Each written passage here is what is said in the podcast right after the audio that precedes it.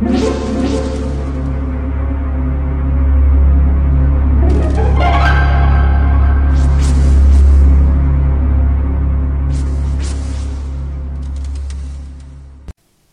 家好，我是小依依，欢迎收听一分钟破案。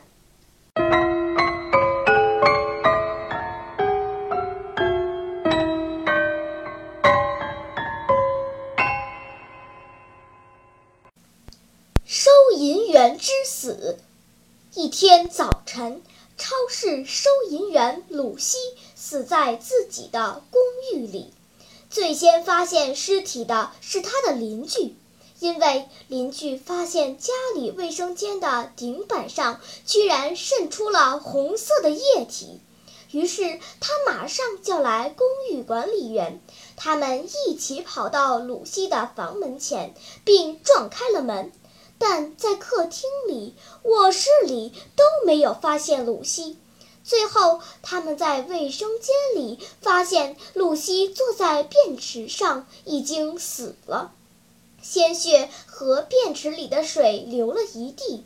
他是被匕首状的凶器刺中了背部，导致死亡的。看上去像是在卧室遭到袭击后逃进卫生间的。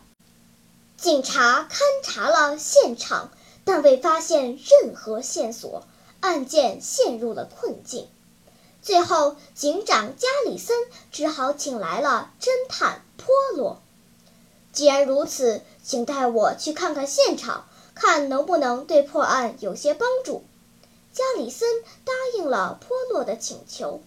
波洛来到了卫生间，他想在这儿找点线索。因为他觉得，既然死者还有力气跑到卫生间，他就应该在卫生间留下一点关于凶手的线索。可是波洛什么也没找到，卫生间里四面都是光秃秃的墙壁，只有一卷没用完的手纸。波洛看着那卷手纸，觉得可能会从中找到一些线索。于是他把那卷手纸拿起来，扯了开来。几分钟后，波洛表情轻松地走了出来。加里森，凶手是一个姓名缩写为 B.K 的人。一句话使加里森大吃一惊。真的吗？您是在哪里找到线索的呢？波洛微微一笑说：“哼，这是一个秘密。”那么，波洛是从哪儿发现凶手名字缩写的呢？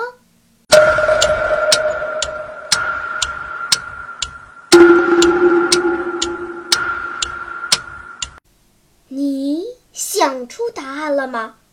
现在是拨开云雾探寻真相的时刻。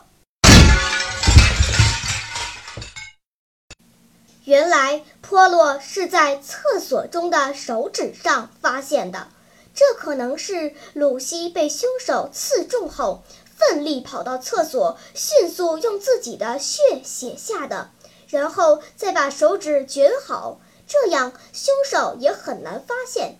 以后谁再用手指，就会发现线索。